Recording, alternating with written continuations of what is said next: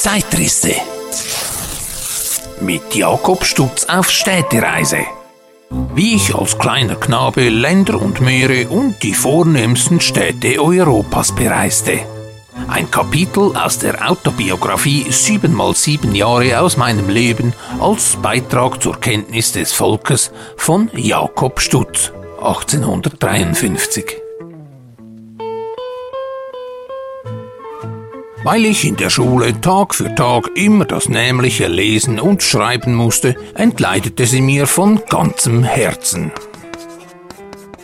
Da klagte sich der Schulmeister gar bitterlich über mich, wie ich alles vergesse und täglich wüster schreibe, fügte dann noch seiner Redensart bei, ich sei eine faule, träge Person, und wenn ich's noch lange von der Art mache, so sage er's meinem Vater. Ich fühlte, es sei wahr, was der Schulmeister sagte, aber dennoch wollte der vorige Fleiß nicht wiederkommen. Ich dachte hin und her, wie ich der Schule entrinnen könnte und wünschte oft, wenn ich nur krank würde oder weit fortgehen könnte. So stellte ich mich eines Morgens auf den Tod krank, legte mich auf den Ofen, ächzte und schrie, wie mir der Bauch und der Kopf und weiß der Himmel, was alles weh tue. Meine Schwestern Anna und Lisa gingen ohne auf mich zu achten in die Schule und meine Eltern hatten auch nicht Zeit auf meine Klagen zu hören, was mir zum Teil gelegen war. Das Ächzen machte mich endlich doch müde. Ich schwieg, lag ruhig und ließ meinen Gedanken freien Lauf. Da sah ich durch den Vorhang einen Mann hereinkommen, welcher einen bunt bemalten Kasten am Rücken trug. Die Neugierde machte mich meine Rolle ganz und gar vergessen. Ich sprang eilends den Ofentritt hinunter in die Stube und gleich kam ein Mädchen aus der Nachbarschaft auf mich zu und rief, dieser Mann hat ein Wunderspiel. Er ist der Lumpenmann aus der Höhle. Jetzt erst bemerkte mein Vater, dass ich nicht zur Schule gegangen sei, riss mich beim Ärmchen nach der Türe und sagte ernst, augenblicklich gehst du in die Schule. Ich weinte sehr laut und sperrte mich. Da trat aber die Mutter dazwischen und sprach, Ach, lass ihn da bleiben, du siehst ja doch, dass es ihm nicht wohl ist. Der Vater ließ sich's gefallen und ich zitterte vor Freude. Indes hatte der Mann seinen Kasten auf den Tisch gestellt und den Vater gefragt, ob er nicht die ganze Welt und 24 Städte sehen wolle, und öffnete etwa fünf bis sechs runde Gläser. Es war eben ein sogenannter Guckkasten.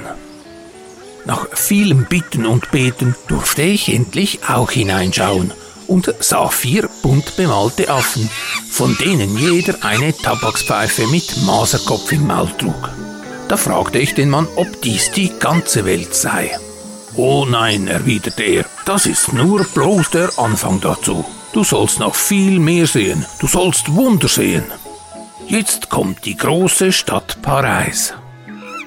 Die Affen waren verschwunden und vor mir lag eine große, prachtvolle Stadt mit hundert und hundert Türmen, welche mir zuerst auffielen und mich in tiefes Staunen versetzten. Jetzt kommt die Stadt von Bergamo. Von dieser erinnere ich mich nur, dass die Häuser alle rote Dächer hatten. Jetzt kommt die Stadt von Mailand. Hier ist der größte Kirchturm von der ganzen Welt, denn er geht bis zu oberst an den Himmel hinauf. Ich weiß noch, welch unbeschreibliches Verlangen mich nach diesem Turm anwandelte. Da, meinte ich bestimmt, könnte man den Weg in den Himmel finden. Jetzt kommt die Stadt von... Den Namen von dieser weiß ich nicht mehr. Hier ist der größte und schönste Brunnen von der ganzen Welt, sagte der Mann. Seht da, wie die Mägde waschen und Wasser holen. Hier kommt die Stadt. Auch der Name von dieser ist mir nicht im Gedächtnis geblieben.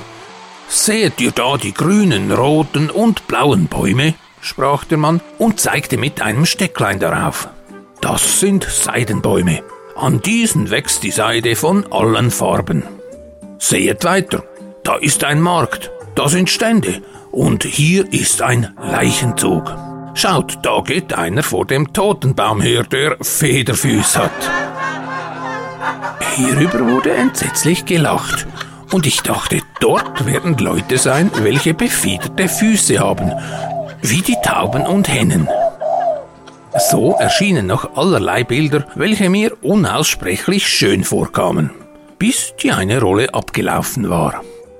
Von all dem ist mir einzig Bergamo, vor allem aber Mailand mit dem wunderbaren Kirchturm, der mir jetzt noch sehr lebhaft vor der Seele schwebt, in Erinnerung geblieben.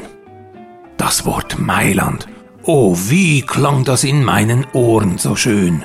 Ich meinte, da müsse eine überaus schöne Gegend, ein Paradies sein. Hier, glaubte ich, sei es alleweil Sommer. Alles grünte und blühte im hellsten Sonnenschein. Unsere Stube ward bald voll neugieriger Leute, welche das Wunderspiel auch sehen wollten. Der Lumpenmann bezog von jeder Person einen Schilling und gewann viel Geld zu Brandwein. Nun erst kam mich die Lust zum Zeichnen und Malen an, was auch bei einigen anderen Knaben des Dörfleins der Fall war, welche die ganze Welt mit den 24 Städten gesehen hatten.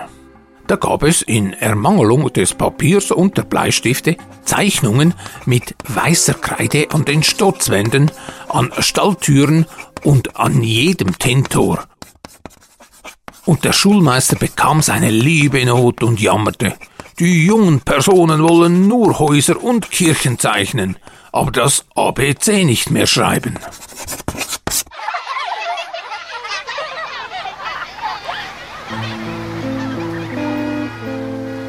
Der 1801 in der zur Hittnau gehörenden Außenwacht Isikon geborene Volksdichter Jakob Stutz gelangte zeitlebens nie in die lombardische Metropole Mailand. Seine nicht immer freiwillige Reisetätigkeit beschränkte sich auf die Ostschweiz. Würde er heute die pulsierende Weltstadt Milano besuchen, er wäre wahrscheinlich genauso von ihr begeistert, wie er es war, als er im Elternhaus in Isikon staunend in den Guckkasten des Lumpenmannes blickte.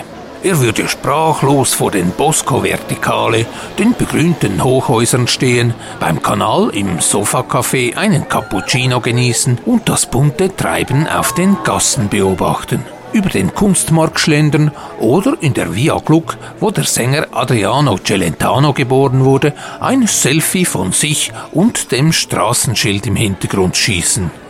Und bestimmt würde er sich eine Eintrittskarte in die Dominikanerkirche Santa Maria delle Grazie besorgen, um sich dort vom Wandgemälde das Abendmahl von Leonardo da Vinci verzaubern zu lassen. Nachdem er sich in einer der mondänen Boutiquen neu eingekleidet hätte, könnte er sich dann ins Mailänder Nachtleben stürzen. Clubs, um sich auszutoben, gibt es dort ausreichend. Da war doch noch was. Ja, aber klar doch.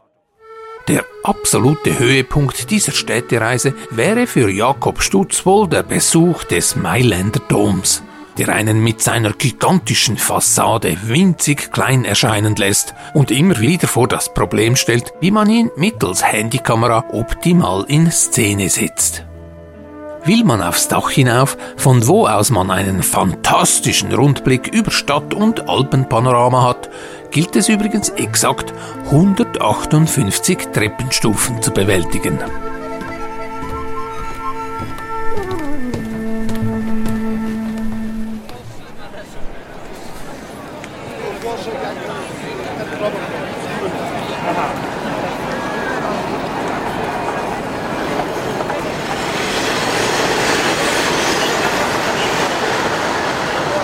Mailand geht die Reise mittels historischem Tram zum Hauptbahnhof und von da zurück nach Zürich. Bequem mit dem Cisalpino. Hier noch ein paar Anmerkungen zur Guckkastengeschichte, während der Schnellzug zwischendurch die unglaubliche Geschwindigkeit von 200 kmh erreicht. Die Täuferhöhle in Bärenswil, die zur Reformationszeit den von der Zürcher Obrigkeit verfolgten Wiedertäufern Unterschlupf bot, wurde im 19. Jahrhundert offenbar auch von Landfahrern zeitweise als Unterkunft genutzt. Daher die Bezeichnung Lumpenmann aus der Höhle. Ein Totenbaum ist ein Sarg. Vor allem in nordischen Gebieten gab es den Brauch, aus Baumstämmen Särge aus einem Stück herzustellen. Was es mit den Federfüßen nun wirklich auf sich hat, ist derzeit noch Gegenstand von Recherchen der Zeitrisse-Redaktion. Nicht immer ganz einleuchtend der Humor in alter Zeit.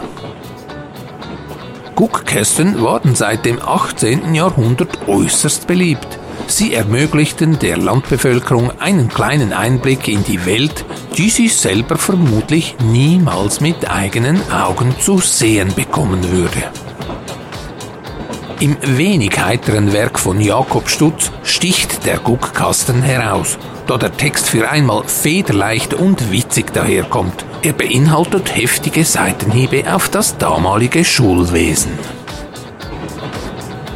Weiterführende Informationen zum Zürcher Oberländer Lehrer, Dichter, Schriftsteller, Musiker, Theaterregisseur, Schauspieler und Philanthropen Jakob Stutz findet man auf diversen Seiten im World Wide Web.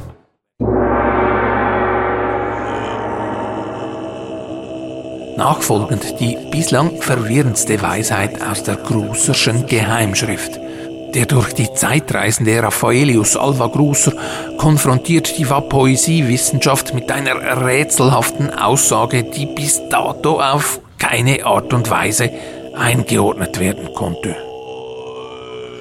Auch Todesspiralen können wieder auferstehen.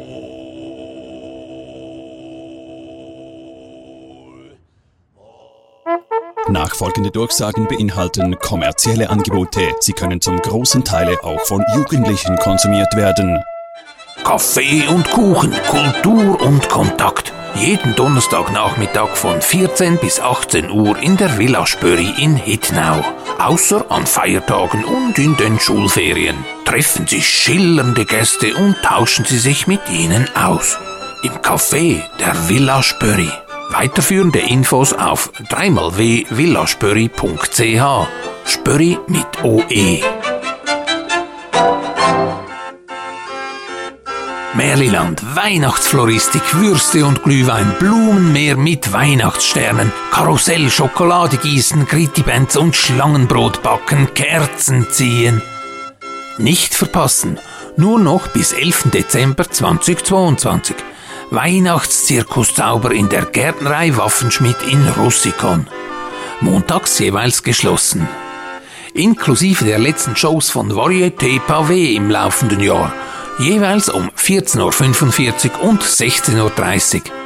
Infos bei waffenschmidt.ch und varieté-pavé.ch.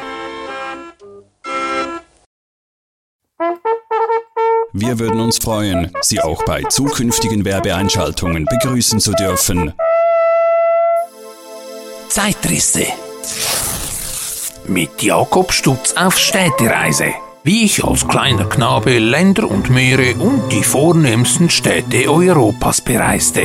Aus der Autobiografie 7 mal 7 Jahre aus meinem Leben als Beitrag zur Kenntnis des Volkes von Jakob Stutz mit den Stimmen von Don Quelle und Raffaelius Alva Cruiser.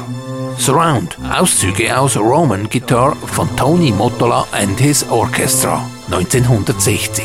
Eine Vinylrettung von Tonquelle Hofer. Das Zeitrisse-Archiv findet man bei Spotify, Apple Podcasts, Deezer, YouTube, tonquellehofer.ch sowie über podcast.de und Let's Cast FM.